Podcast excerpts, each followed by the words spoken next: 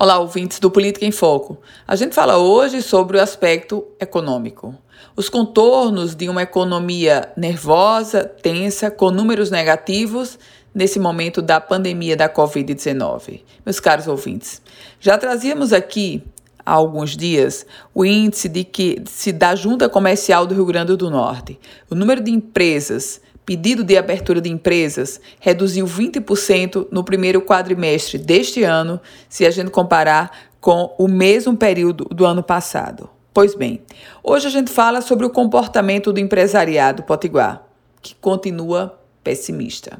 O índice de confiança do empresário industrial do Rio Grande do Norte passou de 30,3 para 36,9 pontos na passagem de abril para maio. Você certamente já pode observar, ah, mas o número aumentou, é verdade. Mas, meu caro ouvinte, quando a gente observa o índice de confiança do empresário industrial, sempre quando está abaixo de 50, é porque o empresariado está negativo. E observe que o nosso índice hoje é de 36,9 pontos. O comportamento negativo desse índice traduz a falta de confiança do empresário diante dessa fortíssima crise da pandemia da Covid-19. O Rio Grande do Norte contabiliza hoje 245 mil pessoas desocupadas, ou seja, pessoas que não têm nem emprego formal nem emprego informal.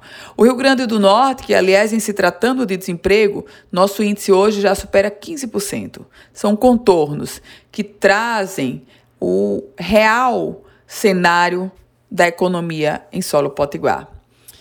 Eu volto com outras informações aqui no Política em Foco com Ana Ruth Dantas.